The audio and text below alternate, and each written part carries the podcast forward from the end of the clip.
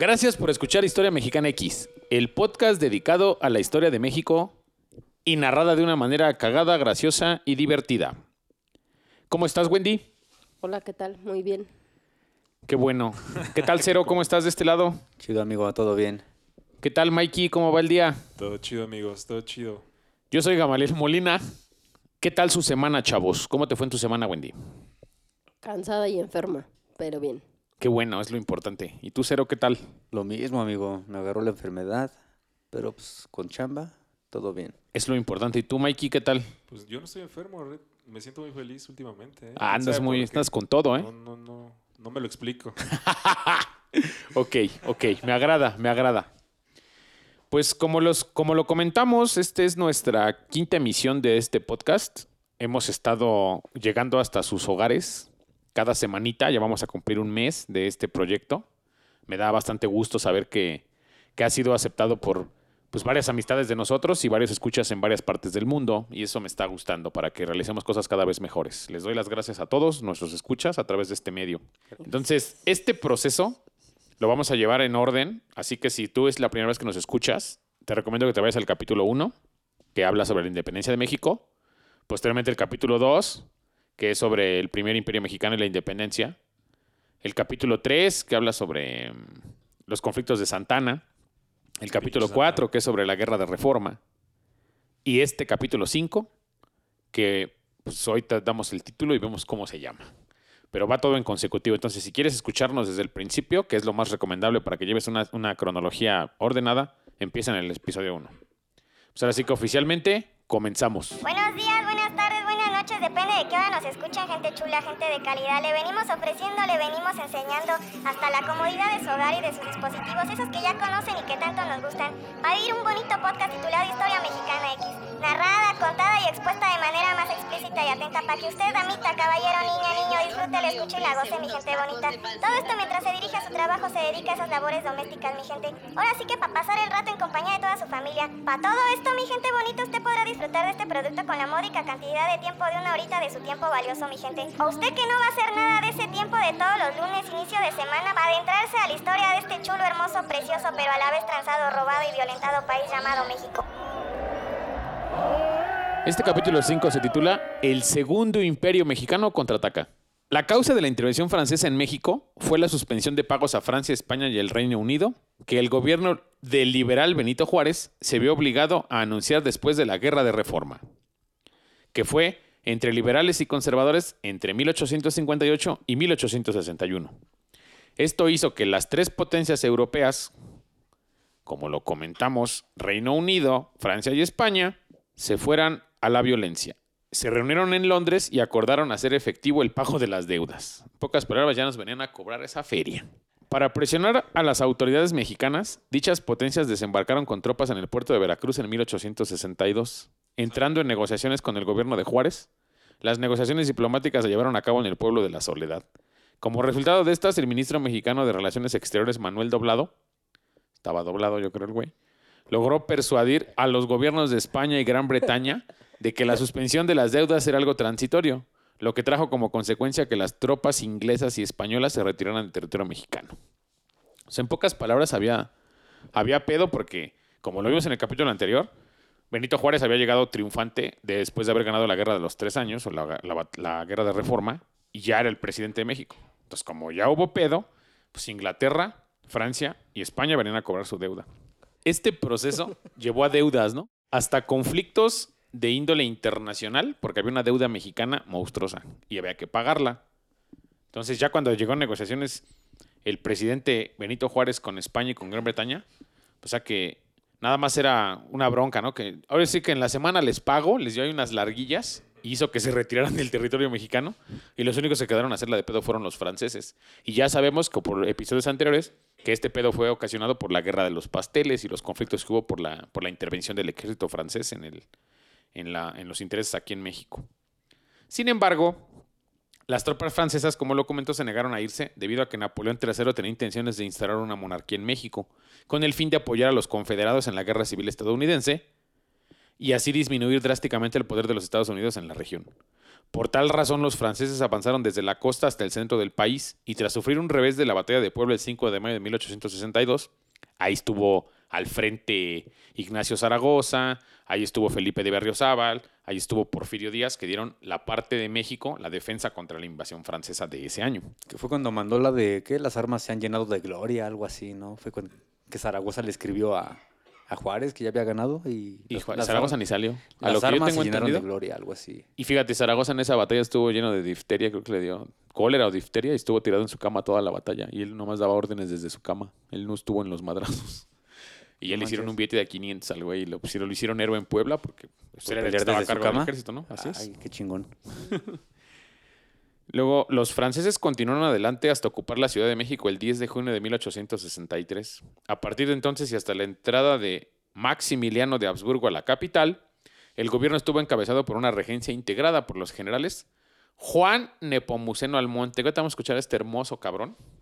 Es el Que mismo es- Nepomuceno de la Es el hijo el hijo natural de, Mora- de. José María Morelos y Pavón. Es su hijo, ¿eh?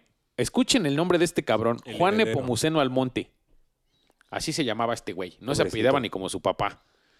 Mariano Salas, ahí sí desconozco por qué no se puso los apellidos de su papá, o en su defecto no sé si la historia lo esté como limpiando a su papá de las pendejadas del hijo, pero no lo, no lo toma en cuenta y, y el apellido es diferente. No lo quería tanto. ¿no? Estaba formado es- este gobierno, la- la regencia por parte de Mariano Salas y el arzobispo Pelagio Antonio de la Bastida.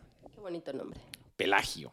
Pelagio. Oye, entonces el, el- la Bastida que conocemos eh, últimamente es el es heredero ¿Cuál? de estos güeyes. ¿Cuál la Bastida?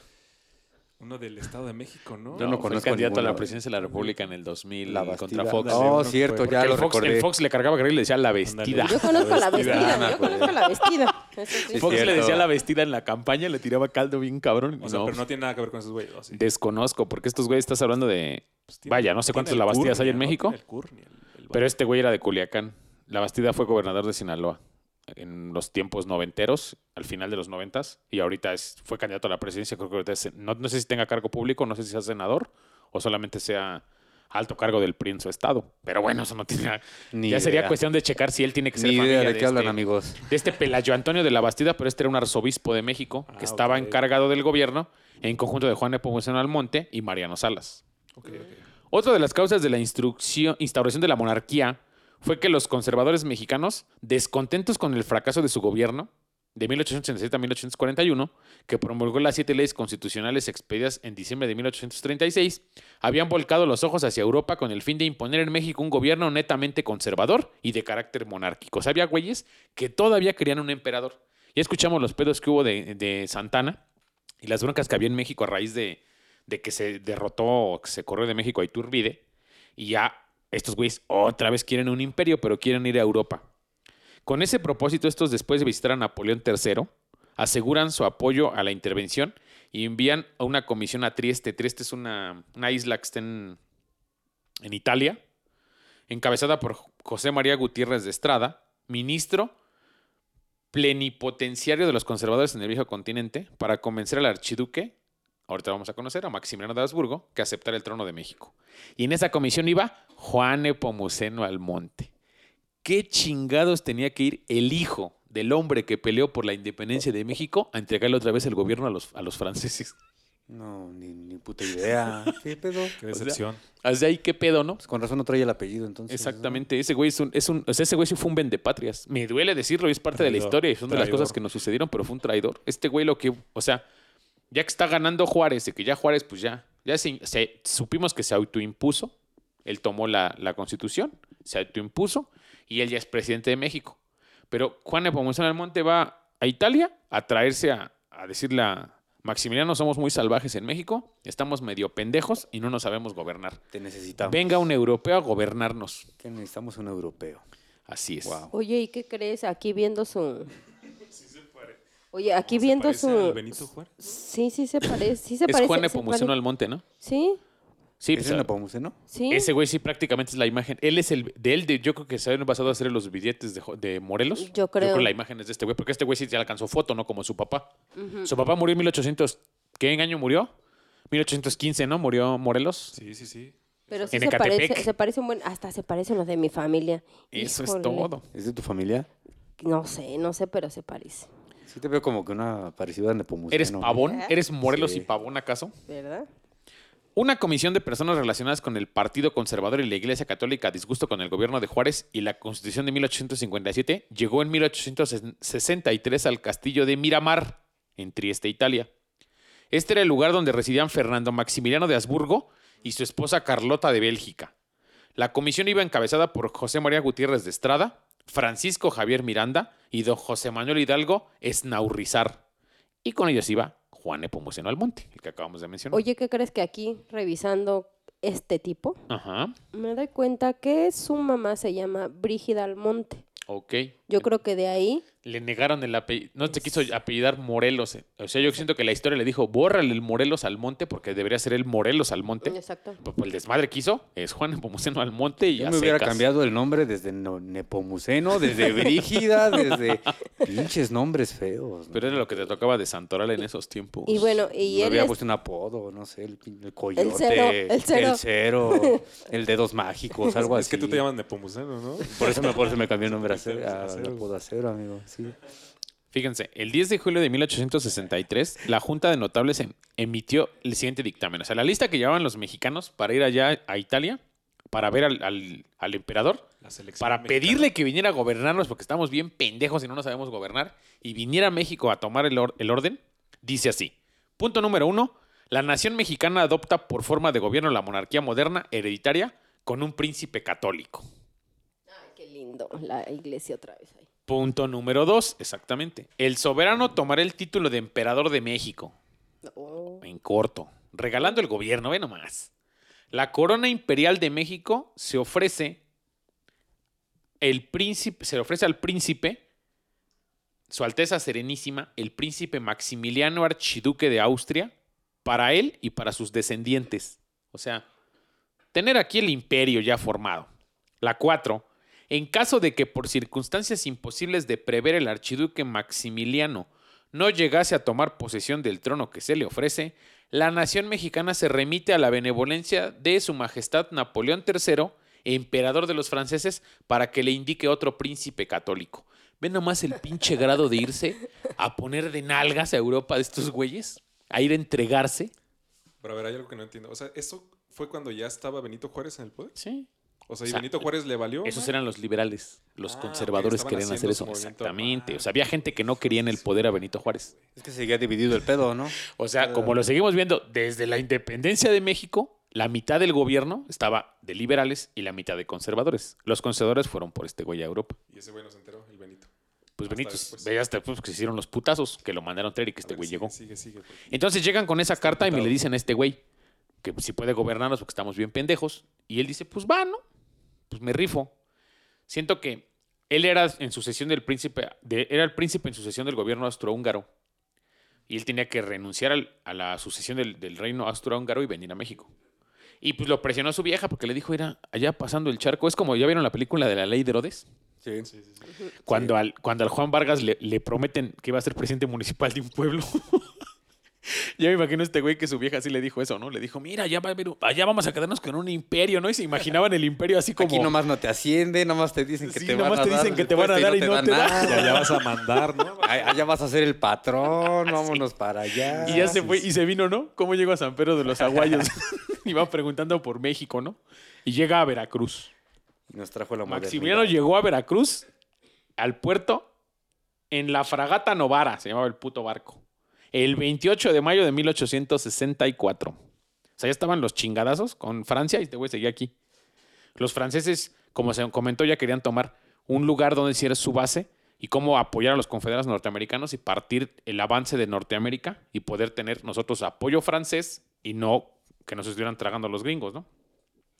En la Ciudad de México llegó. Cuando llegó a Veracruz nadie lo peló, güey. Se bajó del barco y él pensó que iba a haber acá cohetes y chingo de banda y mole y no hubo ni madres. Ese güey se bajó y dijo, ¿qué pedo? No que sí me esperaba a México. Pero como aquí ya lo explicamos, México estaba dividido. Y la gente que eran liberales, pues no lo apoyaban. Nada más lo esperaba una... Y lo esperaban, pues ahí, imagínate, una carretita, dos, tres güeyes para cargar sus cosas. y vámonos para México porque a ustedes lo esperan allá.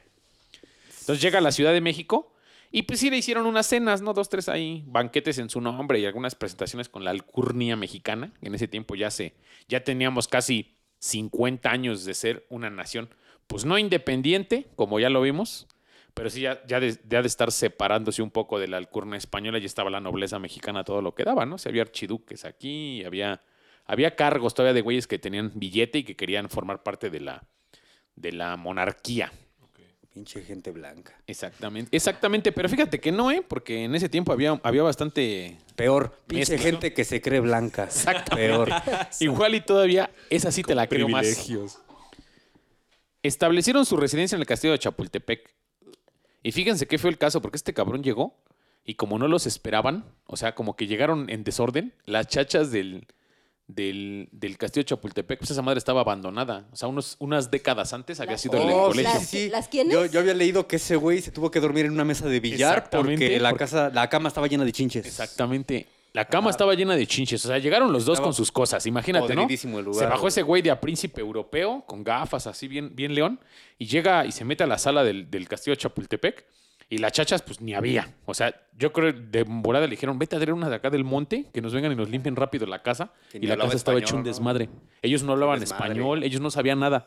Y la comisión de conservadores que los esperaba de este lado, pues nada más los que iban, el Juan Nepomuceno Almonte y los cuatro güeyes que iban o los diez que iban son los que le, le intentaron hacer su, su recepción. Pero fíjate, o sea, el güey, después de, de haber llegado, no tenía dónde dormir, güey. Se en una mesa de billar, muy cierto ese dato. O sea, llega, su esposa llegó con el chingo de maletas y vestidos de Europa. O sea, llegaron con todo su equipaje y el pinche castillo de Chapultepec en total abandono, porque ahí recordemos que fue las, las invasiones norteamericanas en 1846 y 47, o sea, 20 años antes, habían estado ahí, pero no habían dormido. O sea, es- ese, ese castillo tenía, estaba en el abandono. Creo que sí fue usado posteriormente para otros, otros, este, otros procesos, pero cuando llegó este güey dijo, yo quiero vivir ahí. No quería vivir en Palacio Nacional. No quería vivir en Los Pinos. este güey dijo, yo quiero vivir en el castillo de Chapultepec, con el bosquecito alrededor y pudiera ver la vista. Algo muy cagado que sucedió con eso, fíjense, él mandó a hacer la avenida Reforma para bajar del castillo de Chapultepec a Palacio Nacional a gobernar. Órale, se nos sabía. Él mandó a hacer el Parque México y el Parque España para que su esposa paseara a los perros en México. Sea, muchas de las cosas que tiene este país, como de alcurnia y de realeza, son porque este imperio sí duró un rato, no como el de. No como el primer imperio que ya lo escuchamos que duró unos meses, el de este güey sí duró unos años y él sí llegó a hacer reformas útiles a México. Pero bueno, Sí, sí, para eso vamos. tomó serio el güey. Establecieron su residencia en el castillo de Chapultepec, que Maximiliano mandó unir directamente con la catedral, como lo comenté, a través del Paseo de la Reforma. En su efímero gobierno promulgó el Estatuto Provisional del Imperio Mexicano, antecedente de la Constitución, que regirá la monarquía constitucional, en que se hubiera transformado el Imperio Mexicano de haber sobrevivido. El estatuto no llegó a entrar en vigor, porque pues, daba el pedo a todo lo que daba, aunque tuvo validez jurídica porque dio pie a una amplia e importante legislación de carácter liberal y social que garantizaba los derechos del hombre y del trabajador. O sea, este güey, fíjense qué cagado, lo mandan traer de Europa porque piensan que él es un monarca y el cabrón es un libre pensante y es un hombre liberal. Él llega y gobierna y, a- y un chingo de cosas que los mismos liberales de aquí no hacían, él ya las tenía como defender al trabajador, eh, abolir la esclavitud, apoyar a las clases más pobres. O sea, él tenía con reformas educativas mucho más avanzadas que los liberales de aquí de México. Entonces, lejos de ser un conservador de ultraderecha religioso, este güey me liberal. salió, este me salió más liberal que los liberales liberal. de México. Ay, qué bueno, ¿no? Que Sí, algo, algo bueno nos toca. Algo útil pudo haber hecho este cabrón. Conforme al compromiso que el archiduque había adquirido de colocar a la monarquía bajo leyes constitucionales, Maximiliano expidió el 10 de abril de 1865 dicho estatuto que no fue propiamente un régimen constitucional, sino un sistema de trabajo para su gobierno. Previo a la forma definitiva que adoptaría el imperio cuando se aprobase la constitución, se expidió un año después de haberse aceptado el trono. O sea, él puso unas leyecillas y ya le daba derechos y le daba algo de, de garantías a la población más vulnerable de México, lo que no estaba muy bien visto por los conservadores. O sea, quien lo, quien lo mandó traer Ajá. no estaban como de acuerdo en lo que En hacía. que este güey ayudaba a la gente más necesitada, porque este güey pues, era un europeo, cabrón, o sea, queramos, queramos o no, él venía con una visión completamente distinta de lo que estaba sucediendo en un país y él sí tenía una educación mucho más avanzada en sus, en sus casas, o sea, él era un junior con educación en Europa. y que sabía cómo se comportaban los imperios y sabía cómo debía de estar conformada la economía en muchas partes de Europa. Y dijo, pues vamos a hacer cambios radicales a México para que México crezca y a los conservadores no les convenía. Ellos pensaron que nada más iba a llegar el rejito a sentarse y a no hacer nada y este cabrón sí quería venir a trabajar. Es algo que nadie, nadie, Nadie lo nadie lo previó. Qué bien hecho México. Exactamente. La Comisión de Conservadores ¿Cómo lo Mexicanos- Ahorita, apenas vamos para allá. La Comisión de Conservadores Mexicanos que había invitado a Maximiliano conocía perfectamente los antecedentes liberales del archiduque y conocía también el pacto adicional y secreto, en virtud de cual el emperador aceptaba las declaraciones de Foray, comandante general del cuerpo expedicionario francés en los inicios de la intervención. En su programa del 12 de junio de 1863, reconociendo la nacionalización y desamortización de los bienes del clero, por consiguiente, y de acuerdo con tales precedentes y a su propia convicción, Maximiliano, un liberal europeo al estilo de la época, era moderno el chavo, desarrolló a su llegada una política en desacuerdo con la posición tradicional de la clase conservadora y del clero mexicano. O sea, le salió, diría mi abuelita, el chirrión por el palito.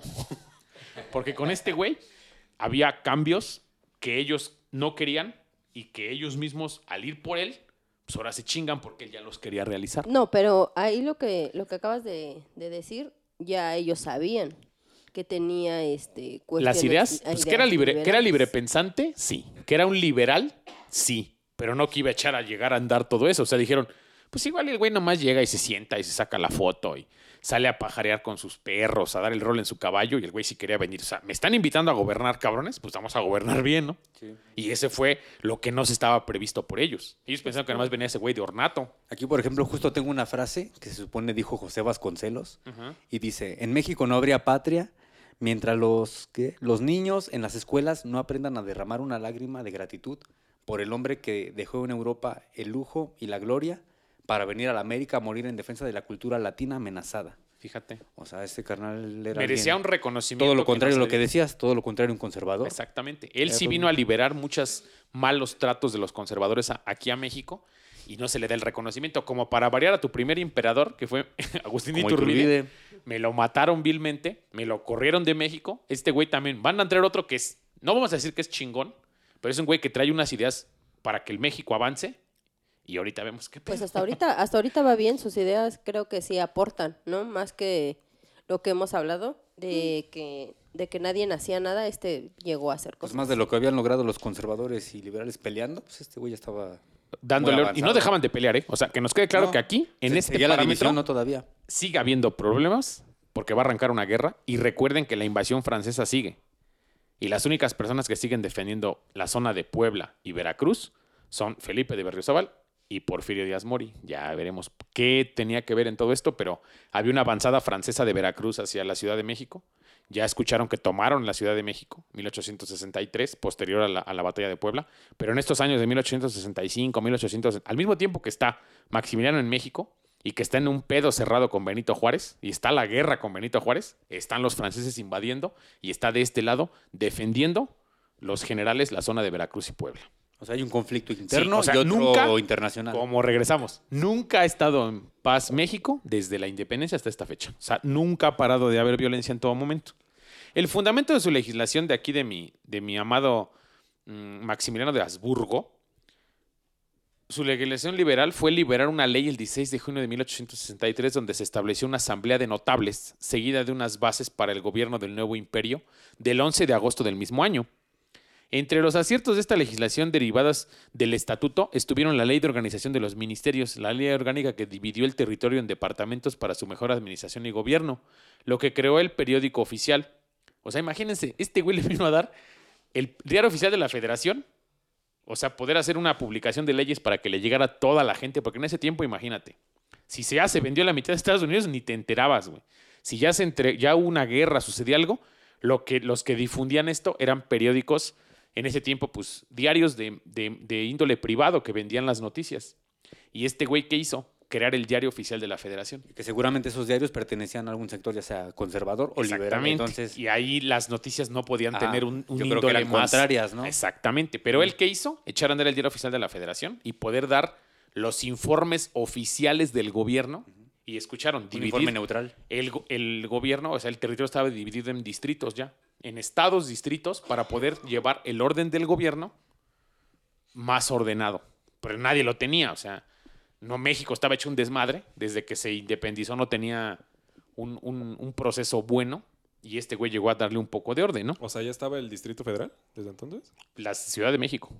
Mm, Todavía no se llamaba Distrito Federal. No, porque el Distrito Federal ya es, ya, ya estamos es hablando de. moderno, ya es ya es hasta Ah, ahorita, hasta que ya es el gobierno. Dividido en Está, estados. está pasando la Revolución Mexicana. Ok, ok. Pero, o sea, la Ciudad de México era como el central. Y recuerda que los gobiernos en ese tiempo, el federalismo y el centralismo son dos cuestiones o formas de gobierno. Norteamérica es federalista y México, por mucho que presuma ser una federación, somos centralistas. Porque en Norteamérica, distintas instancias de gobierno están situadas en todo su territorio. Y aquí no, está todo centralizado. Exactamente, güey. Todo está aquí en la Ciudad de México. Tan hermosa Tienen Ciudad de oficinas, un desmadre, pero bueno. Tan hermosa Ciudad de México. bueno, Sí, pero hermosísimo. por eso es un desmadre. Y también. Todo el, proceso administrativo se hace aquí. Entonces, desmadre. Tan ese centralismo hermoso. nos Hay hace muchos falta bares más. muy bonitos. Eh, sí. muchas, cosas, México sí tiene muchas cosas Toda la padres. pachanga con todo. Creo que ya tengo temperatura, pero no importa. El liberalismo, fíjense, esos fundamentos de legislación que él nos dio nos decían cómo, cómo estaba acomodado este país, ¿no? La ley electoral de los ayuntamientos, la ley de garantías individuales, el decreto de libertad de trabajo, favorecedor de los indígenas que trabajaban como peones al declararlos libres y al proponer la extinción de las deudas que tenían contraídas con sus amos, así como el declarar que quedaban abolidas en las haciendas los castigos de prisión, latigazos y todas las, las sanciones corporales. También las normas sobre la forma de promulgar las leyes y las de organización de un cuerpo diplomático. O sea, vean, todo lo que vino a cambiar este güey, que estaba ya como un como una forma de gobierno por parte de los conservadores y de los terratenientes y de los hacendados. Este güey les vino a decir, pues no vas a agarrar a la gente indígena como, como esclava, va a tener derechos, ya no los vas a latigar para castigarlos, ya no tienen deudas contigo. Pues, ¿qué hizo este güey? Llegó a golpear a la clase que él, según venía a defender, por su manera de pensar. Me cae bien. Sí, es chido, es chido ese. es- ya lo vieron en sus fotos, es un güero acá, barbonzote, altote. A ver, déjame. Sí, era déjame chido el vato. Yo La del notariado sobre, fíjense, otra ley que fue la del notariado y la ley sobre lo contenido en el administrativo y su reglamento. Las leyes sobre la administración de justicia y de organización de los tribunales y juzgados del imperio.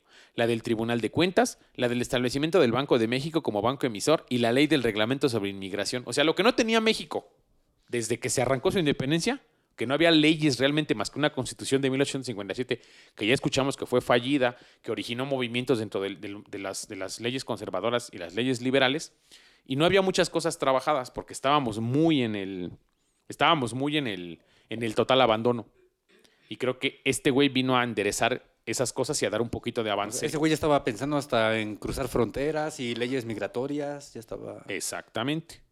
Varias leyes y decretos en materia agraria destacan entre ellas la ley del 1 de noviembre de 1865 que dirimía los conflictos entre los pueblos en materia de tierras y aguas. La ley del 26 de julio de 1866 que ordenaba que los terrenos que pertenecían a los pueblos en forma colectiva fueran adjudicados en propiedad individual a los vecinos, prefiriéndose los pobres a los ricos, los casados a los solteros. O sea que ya valen madre dos, tres personas que conozco ya no se van a poder quedar con tierras, ¿no? Fíjense Ya sabía, sabía que eso no iba a pasar. los casados a los solteros y los que tenían familia a los que carecían de ella. Por esta ley, la distribución de la tierra a los campesinos sería gratuita hasta el límite de media caballería por familia y ciertos terrenos de aprovechamiento colectivo continuarían bajo un régimen de propiedad comunal. Había en ella un liberalismo, la preferencia de la propiedad privada, atemperando por con- consideraciones de sentido común y respeto a las tradiciones locales. O sea, este güey defendía que los indios tenían cultura, que tenían forma de trabajo, que tenían tenían derecho a tener su tierra, a trabajarla y a tener sus animalitos. Lo que no había visto nadie, güey, más que romperse la madre y ver quién gobernaba, este güey vino a darle algo de fuerza y algo de justicia a la parte más baja y más pobre de este país. Un aplauso, por favor, para Maximiliano de Venga, Habsburgo. Max, eso. Bravo. Eso máximo. Eso Oh, pues oye, bien Sí. chingones los aplausos, ¿eh? Oye, ya estoy viendo aquí su fotografía del máximo. Maximiliano. Yo así le digo yo a máximo. Yo le digo Max. Yo máximo. Este, oye, está guapetón. Sí, pues era una Creo, madre creo que tiene el pelo rojo. Como rubio. Era, Bueno, es que aquí. era de Habsburgo, Era Austria. Austrohúngaro, era de Austria. Era de Austria el güey. Y estaba alto, ¿no? Sí, pues era una madresota, era un europeo nato. Jugaba básquet. Ay, y traía unos Jordan. Ay, no. Fíjense, Guácala. En el ámbito de la cultura, creó la Academia Imperial de Ciencias y Literatura. Dictó una ley sobre la educación pública, eliminando la gratuidad de la enseñanza, que fue muy criticada. y varias sobre el fomento de la cultura, entre las que destaca la ley del 16 de julio de 1864 sobre la conservación de los documentos históricos. Porque, como detalle, creo que hace unos días vimos en un blog y escuchamos unos datos, yo no sabía, que la, la acta de independencia se perdió. Cuando la firmaron, se la robaron, acabó en, en librerías en Fue dando Europa. el rol. Fue dando el rol exacta y hasta el día de hoy apenas apareció para celebrar lo de los datos del bicentenario. Pero como dato perdido. histórico, la, el acta de independencia estuvo perdidísima desde que se firmó hasta nuestros días. La, La vendieron, creo, y... y- recuperaron, la tuvieron guardada este, literarios españoles. O sea, el acta no sabía eso. original Me suena raro, voy a investigar. y se perdió. Imagínate, y este güey quería que hubiera una conservación de documentos históricos, o sea, códices prehispánicos, actas importantes de la firma de los nuevos gobiernos, documentos que valía la pena tener conservados para tener identidad como nación. Este güey los quería conservar. Sí, el, tipo tenía visión y Exactamente. estaba ordenando todo el caos. Estaba arreglando el cagadero que teníamos aquí. Un ejemplo del intento de Maximiliano de lograr una buena administración a través de su actividad legislativa es que el 8 de diciembre de 1865 envió a Napoleón III cinco volúmenes de leyes, decretos y reglamentos que formaban la administración del imperio, a los cuales seguirían muy pronto otros dos volúmenes que ya se estaban encuadernando. Otro, la elaboración de un código civil del cual se promulgaron sus dos primeros libros. O sea, luego, luego llegando, tenía apenas dos años en México y ya estaba haciendo leyes útiles para que este país tuviera el reparto necesario. Muy bueno, ¿no? Sí venía a trabajar. Ese sí venía a trabajar. Exactamente, es el- uno de los Yo creo que pocos. eso no les gustó aquí a los... A los, A los mexicanos conservadores. Por, eso- por eso no encajó con nosotros. Pues, güey, o sea, Estamos acostumbrados a que no nos digan lo que tenemos que hacer y no nos gusta que nos manden. Lo mismo le sucede. O sea, el mexicano nato, el mexicano ese, ese mexicano que le va a las chivas, es el que no se y es que deja de si estas de alguna cosas. forma pensaban que, que Maximiliano iba a trabajar para ellos, ¿no? O iba a tener como los mismos ideales, no sé. Sí. Quizá esa era la básica, pero este güey, pues no. Este Este güey quería les que las cosas estuvieran mejor. No, más bien como ya lo hemos contado en los otros este, episodios anteriores, estaban tal vez acostumbrados a lo mismo, ¿no? Así Gente es. que se ponía en el poder y lo podías manipular de alguna u otra forma. Claro. Creo que nada más es lo de siempre, ¿no? En algún momento el güey no coincidía con sus ambiciones y no nos sirve. Pras. Así es. Como siempre ha sido. Exactamente. La legislación antes mencionada, junto a las normas sobre libertad de culto, abolición del fuero eclesiástico, nacionalización de los bienes de la iglesia, exigencia del pase imperial para los documentos pontificios y todos los que ratifica la, la legislación juarista, como la del registro civil y de cementerios, llevaron al emperador a un enfrentamiento con el clero. Debido a ello, las relaciones entre Estado e Iglesia fueron siempre tirantes durante el Segundo Imperio. Maximiliano tuvo siempre una relación complicada con ellos. Ay, no qué, tanto. qué bien, ya me cayó mejor. Sí, Me- No tanto con el clero mexicano como con la curia romana.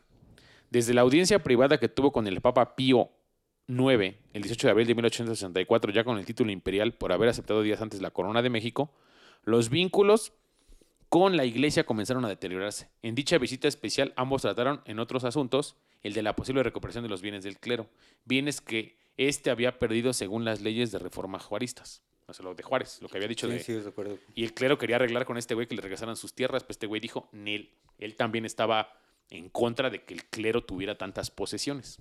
Está bien, yo sigo con él. Sin embargo, en este encuentro no llegaron a acuerdo alguno, pues el emperador antepuso los intereses de la nación que iba a gobernar a los designios de la Santa Sede. Además, pidió al Papa que enviara a México un buen nuncio de principios razonables, es decir, un embajador capaz de negociar con el gobierno imperial las demandas de la Iglesia, petición que el Papa no cumplió.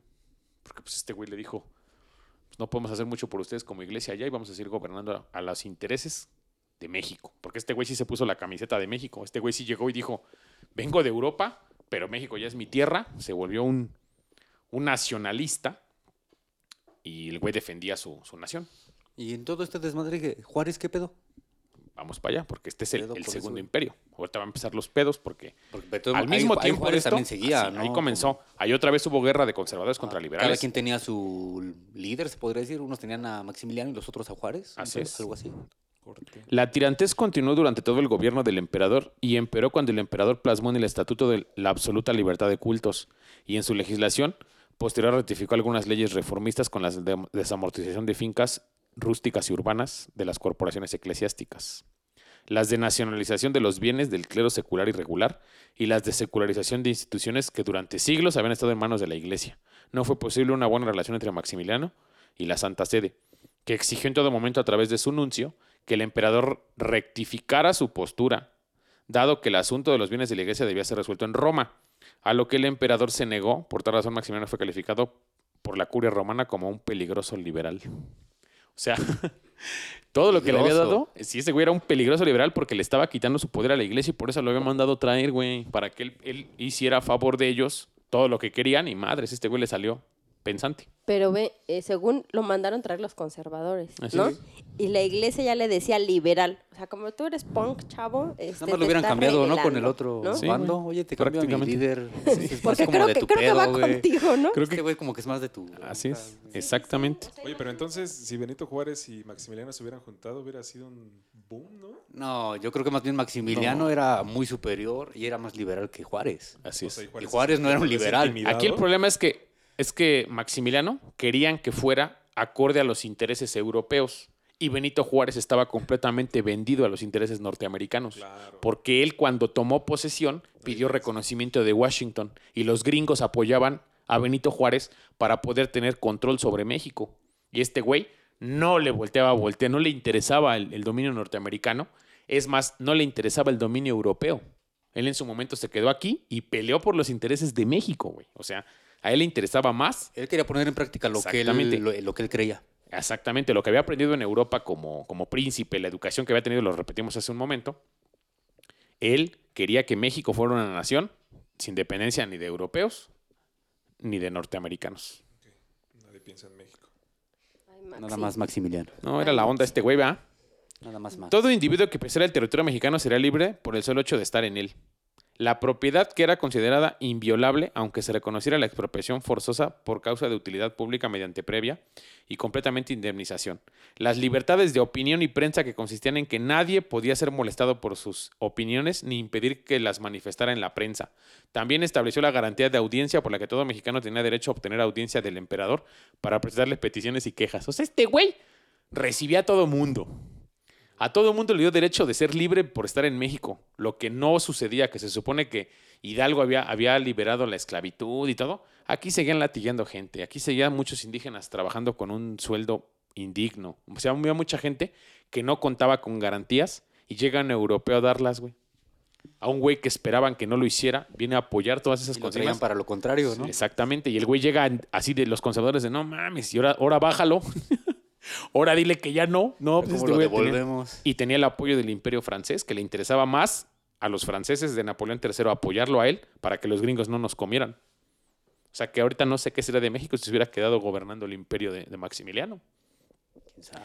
El habeas corpus, derecho destinado a proteger la libertad personal contra las detenciones arbitrarias o ilegales, quedaba consignado al determinar que nadie podía ser detenido, salvo en el caso de un delito infraganti. O sea, si no te agarraban robando al momento, no te podían detener después. En ese tiempo Ya era como- aplicado. estaba chido, ¿no? No me viste, carnal, ya te gané. sino por mandato de autoridad competente y solo cuando obraban contra el reo indicios suficientes para presumir el autor de un delito. Cuando la autoridad competente hacía la aprehensión debía poner al presunto reo dentro del tercer día de disposición del juez. Y si éste encontraba mérito para declararlo preso, lo hacía más tardar dentro de los ci- cinco días siguientes. O sea, antes en ocho días acababas en el tambo, güey. Ahorita te agarran luego, luego, pero te procesan en meses. En ese Sí, tiempo, en ocho días estabas adentro. Siendo caso de responsabilidad la detención que pasase de estos términos. Asimismo, el estatuto reconocía el principio de irretroactividad a la ley de establecer que ninguna persona podía ser juzgada sino en virtud de las leyes anteriores, al hecho por el que se le juzgaba, y el de la inviolabilidad del domicilio al prohibir que fuese cateada, la casa ni registrado los papeles de ningún individuo sin mandato previo con los requisitos establecidos por la ley. O sea, este güey era un moderno cabrón, tenía un montón de, de buenas consignas para este país y las estaba llevando a cabo, porque esas leyes que presentó en Francia para que lo apoyaran aquí en México estaban dando un, un revés en la forma de gobierno de los que, que liberales que tenía en México, que era más que nada una bandada de personas que apoyaban al 100 el gobierno norteamericano. Asimismo, el estatuto establecía el pago de impuestos conforme a las leyes que en lo sucesivo se expidieran, los cuales serían generales y se decretarán anualmente. Además, prohibía la, costificación de bienes, los servicios gratuitos o forzados, regulaba los servicios personales en el caso de los menores de edad y dedicaba dos disposiciones al derecho penitenciario en las que establecía la separación de los detenidos y de los formalmente presos, así como medidas relativas al menor tratamiento de estos. Por último, regulaba la suspensión de dichas garantías individuales al establecer que solamente por decreto del emperador o de los comisarios imperiales, y cuando lo exigía la conservación de la paz y el orden público, podía suspenderse temporalmente el goce de alguna de las garantías. O sea, de plano, teníamos derechos que el día de hoy ni, ni sus luces, Sí, cabrón. estaba pensando hasta en los derechos de los presos. este güey. Exactamente. Era un humanista. Es destacable también la legislación de contenido social de Maximiliano. El emperador restringió las horas de trabajo de los peones, rompió el monopolio con las tiendas de raya, abolió el trabajo de los menores de edad, restauró la propiedad comunal, canceló las deudas mayores de 10 mil pesos de los campesinos y prohibió toda forma de castigo corporal. Ay, Máximo. Ay. Era mi héroe este. Chulada de persona. Chulada de ¿eh? cabrón. Aunque fue un gobierno de corta duración, porque pues todo tiene que acabar Raro. como México. raro en mi México hermoso, ¿no? Que, que dure poquito el gobierno. Alcan- nunca alcanzó la totalidad del territorio nacional. Su presencia y acciones y acontecimientos anecdotarios marcaron una época de la historia de México, comenzando con la trascendencia legislativa, pues el Segundo Imperio fue el primer gobierno mexicano que instauró leyes, reglamentos y normativas que protegían y fomentaban los derechos sociales. Fuera de su acción gubernativa fue relevante la fascinación despertada sobre todo en la capital del sistema monárquico, la vida dentro y fuera del castillo de ambos emperadores y el boato de la corte, la cercanía con la población que siempre mostró, la pareja manifestando que su intento de adoptar y divulgar la identidad del país que gobernaban con acciones con la, como la práctica de la charrería, el estudio de las especies vegetales y animales del bosque de Chapultepec y el interior del imperio que incluso lo llevó a instituir un Museo Nacional de Historia Natural, la traducción al náhuatl de los decretos imperiales, las fiestas del castillo organizadas por la emperatriz Carlota para recabar fondos destinados a la caridad y a la visita del emperador a Dolores Hidalgo para ser el 15 de septiembre de 1864 el primer gobernante en dar el grito de independencia y el lugar original donde se Nice. produjo. Existen un sinfín de libros, novelas, cuentos y cartas y textos inspirados en los dos monarcas, que arriesgaron todo lo que tenían y decidieron lanzarse a un país que poco conocían para gobernar al pueblo mexicano. No y no nos conocían. Si nos hubieran conocido, hubieran Si hecho no hubieran venido. ¿Quién sabe? Yo así creo- como estaban yo los creo. pedos aquí, Wendy, así como estaba la guerra, así como estaban los conflictos entre ¿Quién sabe liberales. por qué él no pensaba como tú? Esa es una. Y él como que tal vez sí se arriesgaba, ¿no? A lo Pues se arriesgó. A Es lo que, que, seguíamos se- siendo, bueno, éramos una tierra sin dueño, prácticamente. Entonces- y él vino, a, Todavía a- él vino obligado. Él vino invitado y engañado, porque vamos a verlo, que realmente cuando le hicieron esa propuesta, a él le dijeron, pues puedes venir a gobernar México porque todos te queremos allá. Pero, oh, sorpresa, los liberales no lo querían. A pesar de que estaba haciendo movimientos demasiado A liberales, pesar de que era más liberal. que los mismos liberales no lo querían en México. Por eso, ¿no? Sí. O sea, ahí es donde vemos quiero quién, quién fue su enemigo de este hombre. Un chaparrito de 1.38 llamado Benito Pablo Juárez García. También se puede enlistar como hechos trascendentes aportados por este periodo histórico los siguientes. Fue Maximiliano I quien contrató al ingeniero M. Lyons para la construcción del ferrocarril de la Soledad al monte del Chiquihuite, que creció más tarde a la línea de Veracruz a Paso del Macho. Esto sucedió el 8 de septiembre de 1864. Reorganizó la Academia de Artes de San Carlos. La remodelación del Palacio Nacional y el Castillo de Chapultepec aportarían eventualmente tesoros históricos y ornamentales que aún perduran en exhibición en ambos recintos. La construcción del Paseo de la Emperatriz dio inicio al reordenamiento y embellecimiento de la Ciudad de México, siendo este el modelo que concretaría el porfiriato. Ya, se lo veremos después. Finalmente fue de amplia relevancia el que varias de las políticas sociales fuesen ejecutadas por la emperatriz Carlota, la que de conformidad con lo dispuesto con el Estatuto Imperial la convirtió en la primera mujer gobernante de la historia de México, porque ella tenía poder. Aquí era una pareja de, de emperadores, recuerden eso. O sea, hoy en día es la primera dama y hace lo que dice el presidente, pero en ese tiempo ella también era una reina.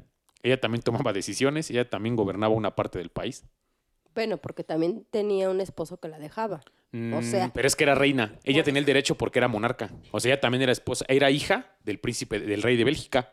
por eso, pero si hubiera sido un machista mexicano, realmente, igual y no lo hubiera hecho. No la hubiera dejado, vaya. No, y aparte, O sea, desde ahí Lo se bueno que ve no era mexicano. Pero es que también, yo te digo, cuestión liberal. O sea, pero monárquicamente tiene su derecho ella. O sea, ella dice, serás mi marido, pero también ella tenía su, su, su linaje, ella también era una reina. O sea, ella también tenía orden y Sí, como en las películas, no está el rey, manda la reina. Exactamente. Aquí, y ella, y ella tomaba decisiones y se respetaban. O sea que ella fue la única gobernante mujer que ha tenido México. Entre octubre de 1866 y enero de 1867, año en que el emperador decidió no abdicaría, dados los continuos avances del bando republicano, o sea, aquí venía Benito Juárez con todo para darle en la madre, la actividad legislativa decayó. A partir de entonces, Maximiliano se dedicó solamente a operaciones militares con el fin de mantenerse en el trono. Según se cuenta, había decidido, había recibido una carta de su madre, Sofía de Baviera, donde le decía que un Habsburgo nunca abdicara. O sea, ni modo, no, él no tenía que doblar, el, él ya era el emperador y tenía que aguantar hasta el final. En resumen, abandonado por Napoleón III y las tropas francesas, estas comenzaron a retirarse a partir de 1866 ante la inminencia de una guerra entre Francia y Prusia y la constatación de la derrota de los confederados en la Guerra de Secesión Norteamericana en 1865. Enemistado con los conservadores que lo habían llevado al poder y con el clero por normas que menguaban sus intereses y privilegios de ambos, así como repudiado por los liberales bajo el gobierno de Benito Juárez y por la intervención y ocupación de la parte del territorio mexicano, el emperador se quedó solo y aislado. O sea, los que lo trajeron también lo dejaron solo. güey. Exactamente. Al final, lo trajeron por un ideal. Ya estuvo aquí, hizo los cambios que querían. Él trató de hacer un gobierno en México justo y todos estos güeyes se le fueron encima. Los, liberales, los liberales nunca em- em- simpatizaron con él, nunca. Es que a fin de cuentas los liberales eran del equipo de Benito Siempre lo vieron como el contrario, Siempre lo a vieron pesar como de las ideas enemigo, A pesar de que si lo analizaban, este güey tenía las ideas hasta más liberales que los mismos liberales Pues, mexicanos. Tomás Era mucho más chingón que Juárez, este güey. En muchos aspectos hizo mejores cosas, pero no era mexicano. un chingo. Sí, sí, sí. Tuvo un, un par de errorcitos que les vamos a dar ahorita como punto. Maximiliano, después de que es derrotado aquí, corre a Querétaro. Se esconde en Querétaro y pues intenta mantener el gobierno desde ahí. Benito Juárez estaba en Ciudad Juárez, Chihuahua. Por eso se llama así esa ciudad. Él empezó a gobernar desde el norte. Un rato fue la, la, la presidencia de México, la, la instauró en San Luis Potosí. Tuvo que correr para allá porque aquí los dos gobernaban. Uno gobernaba a los liberales y otro gobernaba a los conservadores. Entonces esa batalla que tuvieron, eh, bueno, esas- esa guerra que tuvieron entre Benito Juárez y Maximiliano, pues llevó a que Norteamérica ya acomodó su guerra. Norteamérica empezó a avanzar y a apoyar más a Benito Juárez. Francia se tuvo que retirar porque tenía una inminente invasión con Prusia y dejaron solito a este güey en México y pues Benito Juárez se lo comió. ¿Se lo comió? Maximiliano, en ese momento que, que pierde el, imperio, Que era caníbal. ¿Se lo Sí, comió? sí, se lo chingó. Era gay. ¿A qué sabrá? Dicen que Y la se lo com- carne y se la humana comió- está muy buena. pues en salsa verde ha de saber dos, tres, ¿no? Pero en ese momento, fíjense, Ya me dio hambre. Maximiliano, ya al, al- al ser derrotado, al ser este me- ninguneado y perdiendo su poder en Querétaro, pues él ya queda ahí a merced ahora sí que de todos los liberales que estaban a su alrededor. Qué bonita palabra. n- Ninguneado. Ninguneado. Jamás había escuchado Así eso. como- bon- no está tan Así como lo dije. ninguneado, así como cacheteado así en su cara, ninguneado. Y fíjense, Carlota corrió a Bélgica a ver a su papá, corrió a Europa a ver al Papa, corrió a hablar con todos en Europa para que le vinieran a ayudar a su marido. Y ella se quedó loca y jamás regresó. Ella perdió a él, ¿Sí? se fue desde 1867 a Europa a buscar apoyo para él y ella murió hasta 1927. Estoy dando el preámbulo de ella. Ella ¿Se quedó loca 60 o años, se volvió loca. Carlota se volvió loca porque él- ella sí estaba enamorada de él. En ese tiempo los matrimonios eran por mucha conveniencia entre, entre nobles o entre reyes y ella enamorada de él va y pide apoyo a sus hermanos, a su familia, a los, a los monarcas europeos no, y nadie vino a hacerle el paro porque pues Francia ya estaba inminentemente en batalla de aquel lado y el, el emperador francés no iba a sacrificar ejército francés en México para continuar con su plan cuando Norteamérica ya había ganado la parte que no quería apoyar la guerra. No, y aparte, imagínate, llega el ejército francés, pues los Estados Unidos, Estados Unidos no se iban a dejar así tan... Pues es que ya los Estados Unidos tenían su propia guerra. Ellos tenían su guerra civil, es la que estábamos hablando. Estados Unidos tenía una guerra civil entre O sea, no se iba a confederados meter a México de y sureños, modos. no. Estados Unidos, si hubiera ganado la parte de la guerra sureña, la batalla de Estados Unidos, los gringos no hubieran crecido tanto porque los franceses mexicanos hubieran, que estaban aquí en México, hubieran apoyado esa, esa, Es esa batalla. esa chamba ya la estaba haciendo Juárez por los gringos. O sea, Juárez ya estaba vendido a los gringos y estaba realizando ese trabajo aquí. De hecho, exactamente, él ya estaba haciendo negociaciones, por eso cuando ya los gringos pararon su batalla, voltearon a ver a México y ahora sí, vamos a apoyar a Juárez porque este güey ya está demasiado crecido y sacaron de México a, a Maximiliano. En sentido figurado. Sí, porque Pues sí, estaba porque, bien bebé. Entonces, Maximiliano fue vencido y capturado por el ejército republicano bajo el liderazgo de Mariano Escobedo en la ciudad de Querétaro, después procesado y por último fusilado en el Cerro de las Campanas junto a los generales. ¿A quién creen que estaba al lado de él? Al hijo de No, Santana. No. ese ya estaba... Ah, no, Santana estaba viejillo, ¿no te acuerdan que Santana en los capítulos anteriores le había ofrecido? El ¿Quién Nepomuceno. lo apoyaba? No. Juan Diego. Miguel Miramón, el niño héroe que había sido Simón. presidente, se rebeló porque él era liberal. Recuerden que él apoyó, estuvo en las broncas primero y al final dimitió y se quedó con él y lo apoyó. Miguel Miramón, el niño héroe del que hablamos en el capítulo anterior, Simón. fue fusilado junto con Maximiliano de Habsburgo en el Cerro de las Campanas en Querétaro. Oye, qué triste. Ya, estuvo Qué gacho poca, eso, ¿no? eh, güey. Pues es que todos volteaban bandera aquí, cambiaban como de partido. Este güey era liberal, luego se volvió conservador y apoyó de este lado, se juntó con este güey y fue su general hasta el final de sus días. Tomás Mejía, otro gran general, también fue fusilado junto con él. Oye, pero qué honor, ¿no? Ser fusilado con Maximiliano, alguien que sí quería cambiar este país. Bueno, Pues ah, yo lo hubiera visto desde ese punto. Yo hubiera dicho, bueno, pues ya me Sí, rifo. sí dur- Mereció ese, ese, ese, ese momento de gloria, pero este güey para mí fue un traidor, Miguel Miramón, a la causa liberal. Estaba con un liberal, yo siento que cuando lo siempre hay conoció. un Judas en, Sí. en la vida. Siempre Este güey, no siento que lo haya vendido Miguel Miramón. Siento que ya esto se veía venir por el apoyo que tuvo en general de Norteamérica. Pero fíjense, todo lo que había logrado Maximiliano como liberal, los mismos liberales norteamericanos no lo veían útil, como Benito Juárez, y lo mandó tirar. El día 19 de junio de 1867. Porque si se hubiera hecho esto, no hubiera habido necesidad de una revolución mexicana. En Porque efecto. ya todo lo que eh, quería cambiar cero. Ordenado. Exactamente era a cero. favor de esas. Todo lo que necesitaba cambiar en la Revolución Mexicana Voten por la planilla 2. ya lo había logrado este güey con sus pequeños cambios. En Europa se produjo un gran- una gran conmoción con motivo de su muerte. Pintores, músicos, narradores y dramaturgos del viejo y nuevo continente dejaron constancia en sus obras de ese triste acontecimiento. O sea, México éramos unos pinches O salvajes. sea, sí había porque personas que se matamos daban un... cuenta que Maximiliano... Ajá, Maximiliano venía a cambiar México en todos los procesos. Vamos, estaba la República Norteamericana apoyando a la República Mexicana y Benito Juárez y la guerra liberales y conservadores se extendía más de los tres años iniciales. Ya se fue hasta 1867, o sea, se fue siete años más. Este imperio duró de 1864 a 1867, o sea, estuvo este güey tres añitos. Le echó candela, ¿no? Desde que me lo mandaron traer, trató de gobernar México bonito. Llegó un año después a México de, de la batalla de Puebla y hasta 1867 estuvo aquí. Cinco añitos, cuatro añitos en promedio, dando la parte que él pudo, gobernando el México dividido, la parte que lo apoyaba. Lógicamente, a mi parecer, los indios, los indios mexicanos, los esclavos mexicanos, los obreros que trabajaban de sol a sol en, las, en, los, en los viñedos, cortando caña, en las haciendas, Los niños trabajadores. todas esas personas que sí tuvieron contacto con él, debieron haber sabido que Maximiliano venía a cambiarle su estrella a todos ellos. Pero pues muchos no supieron ni que existió en México. O sea, en ese tiempo te digo, cuál noticias, cuál diario, no se enteraba la gente. Pero si yo creo que todo el porcentaje, la gran masa de mexicanos, se hubiera sabido con la educación, hubieran tenido acceso a saber que era Maximiliano por ellos, fuéramos un imperio todavía. Porque incluso es un modelo que no sé por qué no estamos copiando.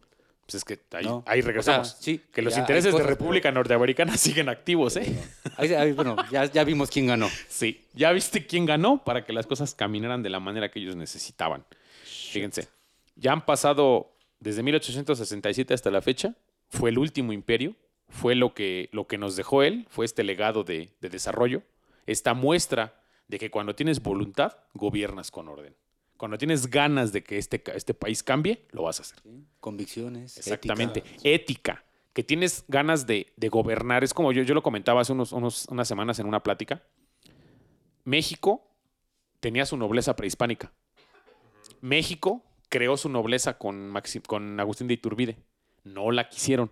Iturbide también era un noble que quería los intereses de México desarrollados. Fueron por un europeo que hizo exactamente lo que en su momento pensó Agustín de Iturbide Sí. y lo que pensaban los monarcas mexicanos.